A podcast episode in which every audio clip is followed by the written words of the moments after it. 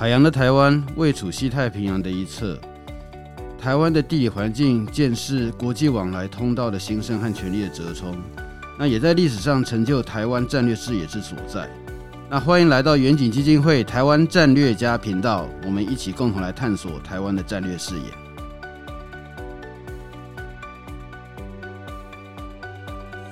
各位听众朋友，大家好，欢迎来到远景基金会呃台湾战略家的 Podcast 节目。那今天呢、是我们的第五集，那是针对啊中共二十大的评析哈这个题目，我们来呃进行讨论。那今天非常高兴，我们有国内非常重要的这个中共分析专家哈王志胜先生来到我们节目上面。那他也常常在这个国内重要政论节目上面呃畅谈这个他对时局的一些分析。所以说，我们感到很荣幸，有这个王志胜先生来给我们进行中共二十大的一个解盘哈。来，王志胜先生你好，是执行长好，然后各位听众朋友大家好。好，那我想哈，就是中共二十大它已经结束了哈，已经闭幕了。那但是就是说，呃，就我们从外面来看哈，这个二十大当然除了说大家外界一开始都在观察的就是习近平会连第三任嘛，是哈。那另外我们所从二十大里面所看到的消息。除了一开始十月十六号第一天那个习近平阅读这个呃读他的政治报告之外，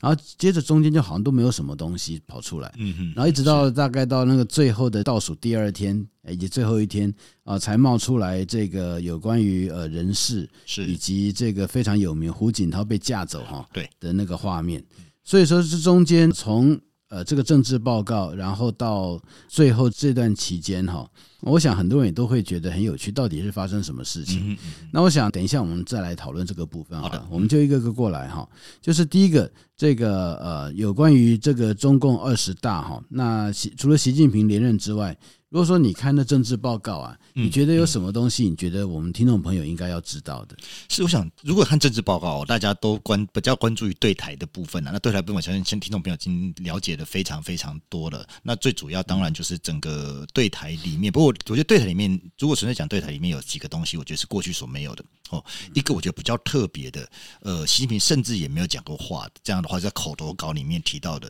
就是对台湾同胞的这个关怀啦、尊重关。怀爱护这个用词哦，是过去所罕见的。以前就跟你讲说啊，我们比较具体讲融合发展，说什么讲什么就学、就业、生活、工作等等。可是这次跟你讲对台湾同胞的关怀、爱护、照顾这种用词，是不是代表它是未来的统战的策略跟方向，嗯是不是有一些变化跟调整？或者有一种解读是什么？他过去五年来的什么三十一项、二十六条这些会台措施哦，被证明是失败的。哦，所以他现在要重新的去重整步伐，这这个部分是我觉得是可以关注的一个部分，而且他特别放到口头稿里面去讲。哦，我们都知道说他的书面稿跟口头稿的文字是不一样的。那你基本上你他如果划重点，特别要突出这个来讲啊，宁愿讲这个，不讲九二共识，不讲一中原则，那代表在习的整个的这个蓝图当中，它有它重要的分量，这是一个部分。那当然，嗯。如果谈对台，大家最关注还是那个不放弃武力反台的部分哦。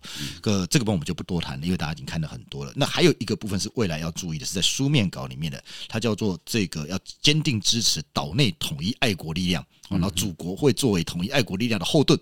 这个话以前也没听过。哦，那我觉得这种没听过的字眼，而且看起来这个方向是非常非常确定的。那你搭配着这几年来哦，不管我们把它叫中共代理人或在地协力者，在台湾各式各样的这种多元化、多样化的统战渗透工作，你几乎可以看到这个统一爱国力量最后会在这个中共的扶持之下怎么样的发展变化哦。我觉得这个也是我们应该要去关注的。不过我讲这是对台的部分，如果你拉大刀看那两个小时，一个小时五十分然后的。政治报告来看的话，呃，我相信警长应该也都关注到了，就是说，事实上，我个人认为是对美大于对台，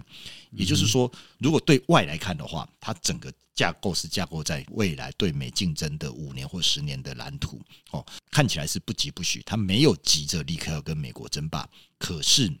他在用自己的一套呃方式跟节奏啊，试图在建构一个新的跟美国竞争的。秩序包括了习近平提到的两个全球倡议哦，呃，这两个全球倡议当中，在我看来是中国想要哦用自己的这种方式哦，在国际法跟国际秩序当中哦，不管是安全的面向啦、合作的面向啦，然后呃，想要争取更多自己在国际法和国际秩序中的话语权。那这个来看，在我看来，就是与美争霸的一另外一个面向，不见得是在军事上面，不见得是在地缘政治上面，而是在这种国际法跟国际秩序的规则制定上面。这个是一个区块。我说对外来看，那你从军事上面来看。如果是看呃政治报告的话，你会看到军事它的用词比起十九大，在我看来了，相对比较收敛一点。我不确定是因为乌克兰战争，他发现他的军事实力有限，还是怎么样。譬如说，他这次讲的是整军备战，哦，十九大讲的是这个要准备打仗，那个氛围跟强度不一样。那又譬如说，这个十九大讲是准备战争，这次讲的是准备局部战争，就是说这个用词，是他没有打算跟美国在这个时间点进行全面的。武力的冲突跟对抗的一个，而而且他不断在强调他客观的建军能力如何在二零二七达到这个正强军建军的效果，然后进入世界一流的这个呃军队建设等等之类的，所以看得出来，他客观上面他比较急迫的是这军的建设，而不是跟美国直接的呃武力上面的对抗跟冲突。那这种看起来，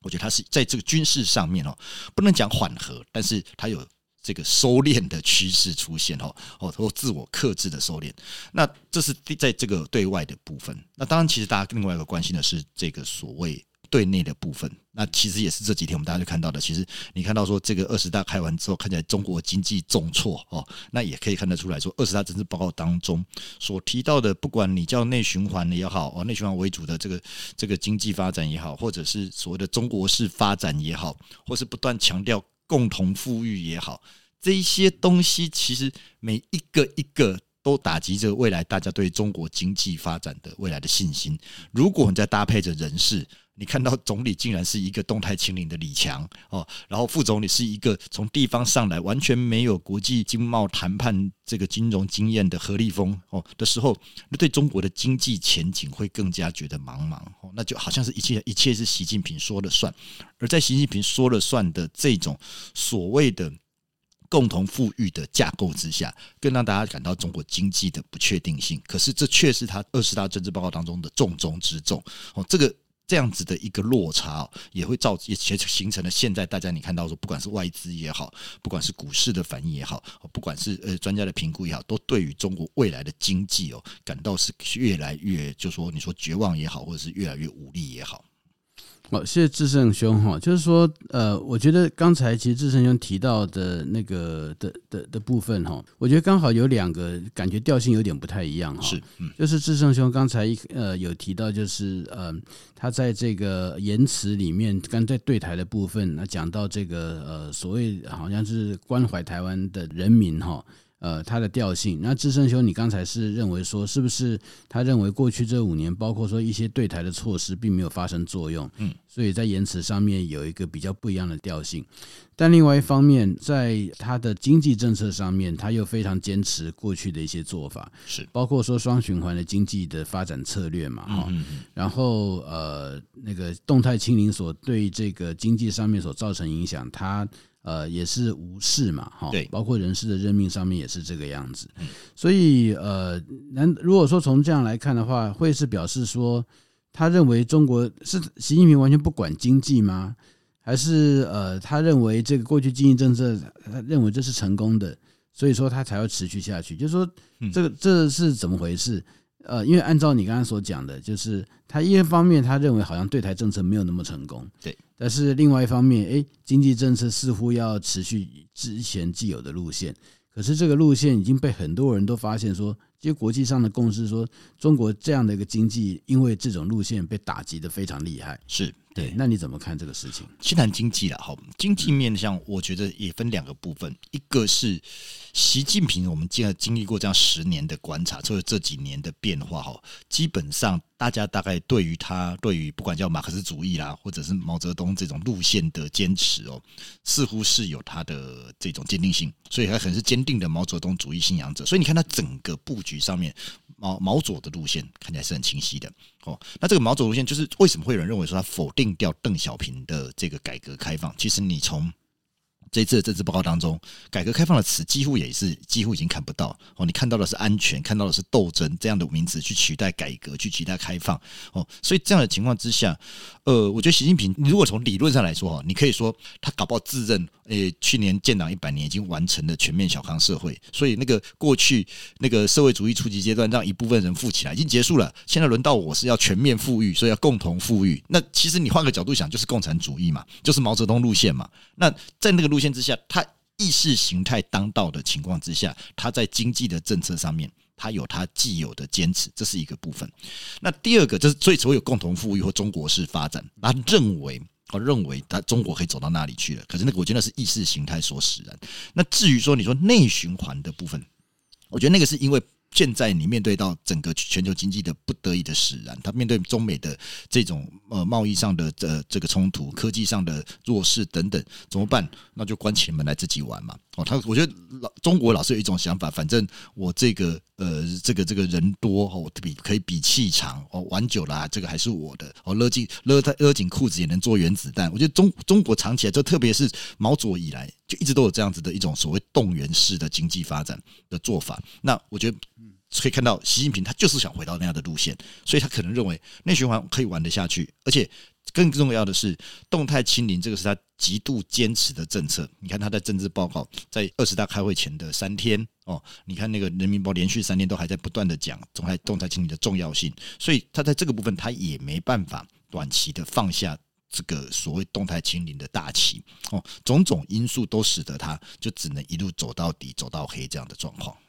好，那我想哈，就是说有关于中国经济的这个政策啊，那特别是过去这呃中国的经济状况，实际上是呃在这个决定两岸关系里面，其实还蛮重要的一环哈。那实际上现在我们在谈到中国它的未来的经济的前景，呃，这个问题是其实还是蛮重要的，因为呃一方面呢、啊，就是在过去有关于两岸关系里面。呃，有常常有一个说法是说，被够迄个护照是被够巴豆嘛，哈，那够巴豆艺术的是讲哈，因为中国那个地方很多的机会是经济的这个未来呃发展等重要的一个呃地方。那呃，它虽然政治上面有高压哈，但是你可能为了这个肚子啊，你可能还是必须要到那边去呃去工作哦等等。好，那所以说，在过去有关于台湾在处理两岸关系的时候，常常就是呃政治和安全以及经济上面之间的一个对立关系。对，嗯，哦，那现在如果说中国经济它走的路线会是这样，全世界似乎也不看好。嗯嗯。那你觉得这个呃第一点呢，就是说你觉得中国经济未来会如何？那第二个？呃，它会如何去影响在过去支配了台湾在讲谈两岸关系的这种经济决定论啊，或经济和安全之间对立的那个观点的这种框架？是好，呃，这个经济的问题非常非常的深刻。我先试着回答第一个问题哦。中国经济客观来讲，我自己的看法，我觉得客观来讲就是持续稳定缓慢的下行。哦，那我事实上啦，那主观上来看，我个人也希望中国是这样子。为什么？我们不希望看到一个你隔壁这么庞大、庞庞然大物，而且跟在全球化这连接这么深刻的这样子的一个国家，经济突然的 collapse 就突然的崩解掉，这个对全世界都不是好事情。哦，那但是以做以习近平现在的做法，他强调刚刚讲这个内循环为主的话。哦，几乎可以看得到，呃，这几年的变化就是持续的下行的这样子的一个发展。哦，我觉得这是确定的了。哦，那其实习近平面对到几个东西了。哦，第一个就是说，呃，你的动态清零后续所带来的，其实很简单，你的本身的，呃，这个政策本身反映出来，刚刚实际上也提到了，你对外资、对台资，哦，就对于你未来这种政策执行的不确定性，只有更加的戒慎恐惧。哦，呃，甚至我觉得，呃，等到这个可以可以在更的比较比较疫情更缓和一点点的时候，我甚至我认为，甚至认为外资第二波的这种大逃杀会出现。第一波虽然是疫情之前跟这个港版国安法其实就已经跑了一批嘛，包括台商，他情势不对，就立刻慢慢慢慢都撤出去了。所以那时候其实慢慢很多是回流台湾的状况。那我觉得经历过这一批，你看到新的领导，看到他的政策的宣示。然后再看到整个动态清零的这种肃杀哦，我觉得第二波的淘沙是出，这是是会出现的，这是一个状况。所以动态清零就带来这样。那第二个，它本身的经济下行的呃可缓慢下行原因，是因为如果你未来要以内循环为主，然后创造一个中美脱钩这种经济新冷战的架构的时候，哦，就是很多依托在中国的这个十三亿、十四亿人口的量体之上作为市场，然后作为依托的，然后它总走一堆好朋友的这些这些国家之间的这种贸易关系的整合的时候，那这个跟现在以美国为主的这个供应链哦，我觉得就是你可能会形成一个经济上的脱钩跟新冷战的状况。那这也是刚刚我们前面为什么在说。北京自己试图在创造自己所谓的全球倡议，它这个全球倡议不仅是安全性的，它还包括经济性的，还包括可能甚至对于呃这个人权标准、气候变迁，可能他有他自己一套的论述。那他可能号召这些他的好朋友们、小朋友们，诶，自己玩一套。那中美之间的经济新冷战的时候，它毕竟没有西方先进的技术支持的情况之下，它或许能够稳定经济。但是它很难再回到过去的荣景，而是持续的下滑。这个是对外的部分。那对内的部分，其实中国自己面对问题，其实大家都很清楚啊。你说房房地产的压力啦，然后这个地方债的泡沫，我觉得最可怕的是中国已经提早进入这个人口红利的这个消失。哦，这个事情就是二零二五到二零三零，本来我们就预估中国要面对这样的情况。那看起来。这个时间点是提早到来了。那在这样子的情况之下，其实你说中国它能够再更好的发展吗？这其实也是一个非常非常大的问号。所以我记得我看过 IMF 的评估，就说在这个人口红利不断消失的情况之下，甚至他们评估中国到二零三零年它的经济成长只剩下百分之二到百分之三，那不就是跟这个一般的已开发国家一样吗？问题是中国还没有进到已开发国家，所以它这个一般我们所谓的中等收入陷阱，在这种极为特殊的人口结构下面，它能够支撑得下去吗？这是一个很大的问号。所以我们判断的是，它经济上面是缓慢的下行。可是我们不能排除哦，它这些结构性的因素会不会有突然间在哪个东西环节不对劲，结果变成骨牌整个引爆的状况？哦，就譬如说，你的你的房地产变成系统性的风险，哦，或者是你在共同富裕的过程当中引起整个科技业的整个的崩解跟风险，这些都是都可能是存在的。哦，那这种所谓的系统性的引爆或者是崩溃，那个是我们没办法确定的。这也是为什么一直很担心习近平第三任他一人决策的模式，还有呃一群说实在真的不懂经济的人来主导整个中国的。经济政策的时候，哦，他所承受的风险会比过去来的更高。我觉得这个部分是这个样子的。嗯，那是不是表示说中国它自己本身能够提供台湾的经济诱因就会大幅下降？嗯，那么那个这对于这个呃过去两岸关系一般的认知框架，它会形成什么样的冲击？是呃呃，中国对台湾的诱因哦，我觉得要再分这样两个部，也是分两个部分。第一个。呃，其实这个要从整个这美中贸易战的脉络来看的时候，你会看到说，其实台商已经慢慢的在做选择了。台商的回流，一方面是中国的政策的不确定性，二方面是美中贸易战之后所形成的。刚刚讲美中会不会形成一个新的经济新冷战，彼此之间的脱钩，而导致台商他必须选择他要的产业链到底应该放在哪里。所以很多台商回来。那我认为到这个 timing 啊，到这个时间点。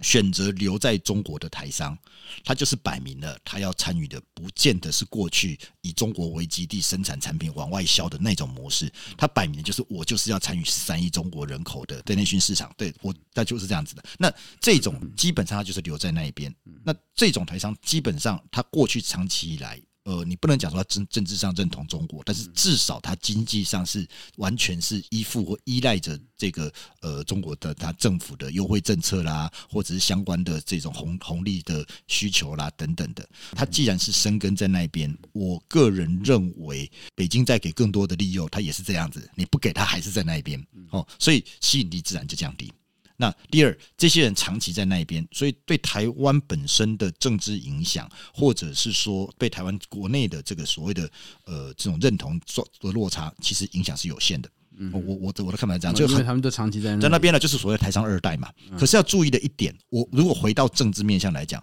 我现在比较担心的是。呃，习近平在一九年不就讲那习五点讲民主协商吗？等等，各党各派各界人士吗？哦，按照以前我们从香港的看法，所谓的各界人士会不会就是不会再是过去那种所谓我有爷爷祖父什么什么是台湾人的这种，而是我现在就是真正真正的台商第二代甚至第三代，我在那边落地生根的那一种，把它作为一个号召的。样板代表力量。那，结合台商的群这个群体，它作为一个，你既然落地生根在这边，你又有台湾身份的情况之下，你就是那个所谓民主协商的这个新兴的力量。如果从政治面来看，我觉得这个问题是我们未来要去注意的。哦，那从从正统中经济，它已经在那一边了，所以对我们影响说实在是有限。哦，可是另外一个层面，以前是说，哎，他希望以商为政。已经触统嘛？那问题是，他现在没有。如果他的能力在这方面能力降低了之后，他怎么办？我我个人的感觉，然后我相信听众朋友最近一定有这种感觉，就是常常在讲说，哎，那个台海很危险，常常在讲说半导体去台化。哦，我一直在想，当然台海台海的危险不是现在才有，是一直以来都有这样子的风险存在。我现在比较担心的是，这个北京啊。搞到最后会不会？既然我经济红利不足以吸引你，那我是不是可以用类似的方式？哦，这个以经为政，以前是用经济红利来围堵政治，我现在是用经济恫吓，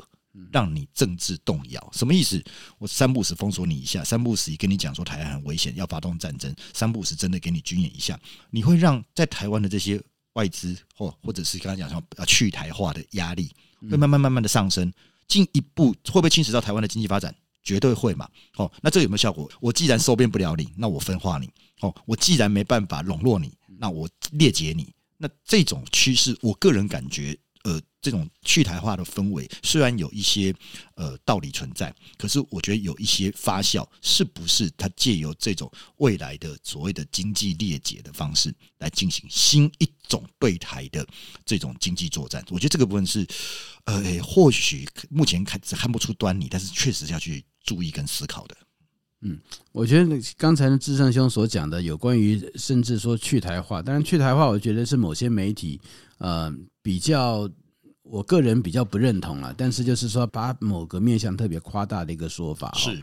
但就是说呃，现在的经济恫吓的确是有可能会变成一个呃对台呃的这个作为，过去是经济的笼络，现在笼络不行嘛，那我直接呃来鞭打你。那其实经济恫吓真正有用的，反而还是军事恫吓了。对，就是说是借由那个我可能打碎台湾哈，用这种方式来呃要挟你，看那个希望你要服从我的这个指挥。在这边其实也有一些媒体在呃鼓吹，就是说因为台海非常危险，所以会来去台化哈。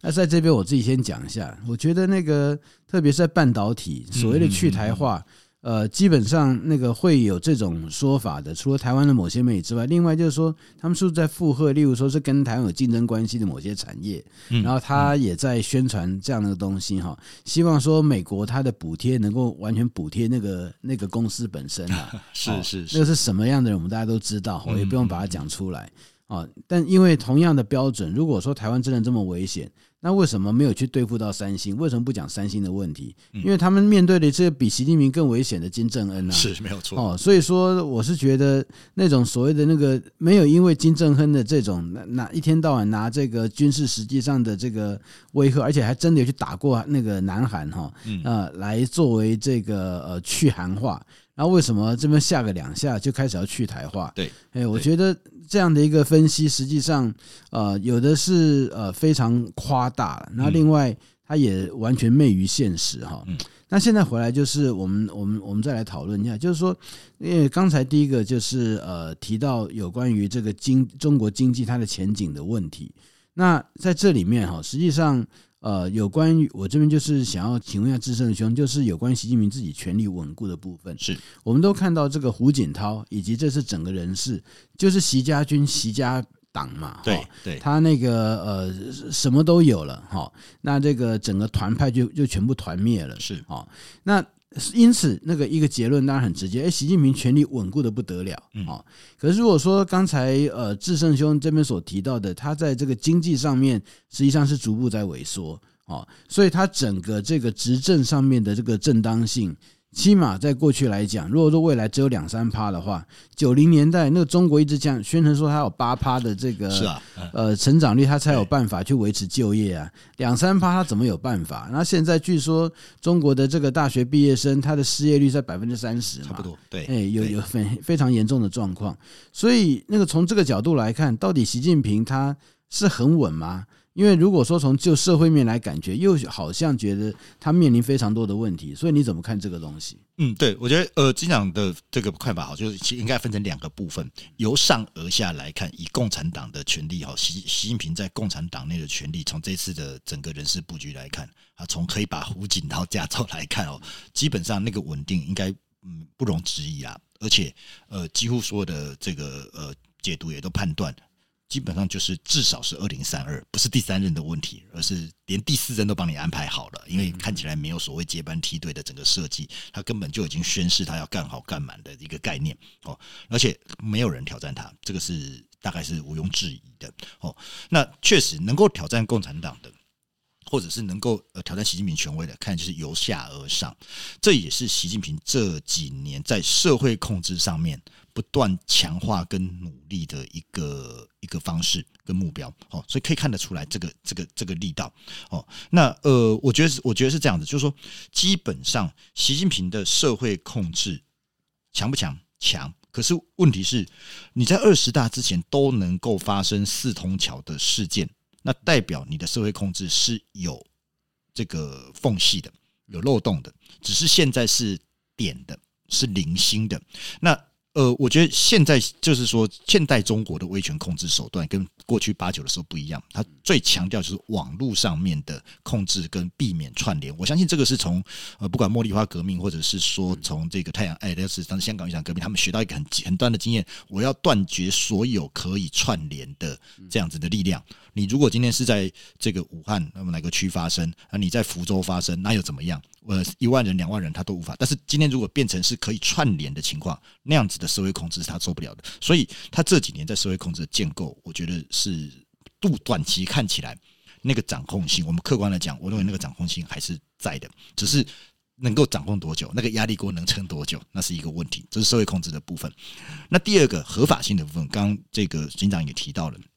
没有错，一般我们都认为说，诶，当经济发展没办法作为支撑共党威权这个存续的合法性的时候，那接下来大家就想两个东西嘛，一个民族主义嘛，民族主义已经被习近平已经玩到 玩到这点，我们都玩到已经是战狼粉红，已经我觉得玩到已经是尾巴咬狗了，就是他自己都被民，这整个整个中国都被民族主义所拖累，哦，动不动动辄折旧的状况，而且导致现在为什么这个全世界。讲到中国，听到中国，就是就是人人都很气愤。我觉得这个东西的影响是非常大的哦，就是这种。那他自己把民族主义的情绪，呃，动我动用到这个程度，也无以为继了。所以才有很多人认为说啊，那糟糕了，经济不行，社会不行。那为了要转移焦点，或是维维持全球化性，那当然最后一个选项就是打嘛。那打的最好的对象就是台湾嘛。所以这个逻辑的论述是这样子下来的。可是我我我我我个人的看法是。经济虽然没有办法提供这么像过去这么强大的成长的动能跟诱因，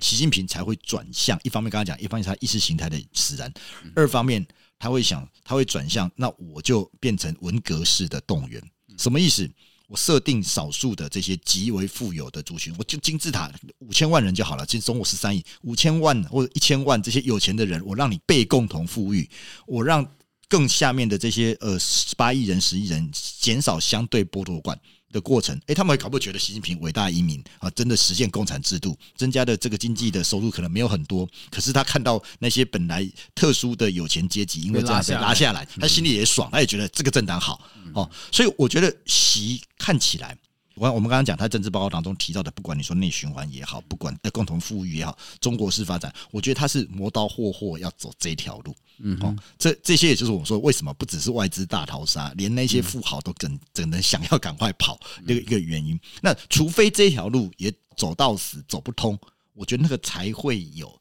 接下来思考用武力的方式哦来去行塑这个政党，因为那个 payoff 太高了。所以，呃，我觉得就是客观的来看，至少在可预见的这段时间之内，大概的整个的呃场景会是这样子一个图像。嗯，诶，那说到这边哈，就是说有关于这个武力，我想在台湾这边的这个听众，一定当然是非常关心到底台海哈它的未来的那个发展嘛哈。那刚好就是在这个二十大结束哈呃之后，诶，这个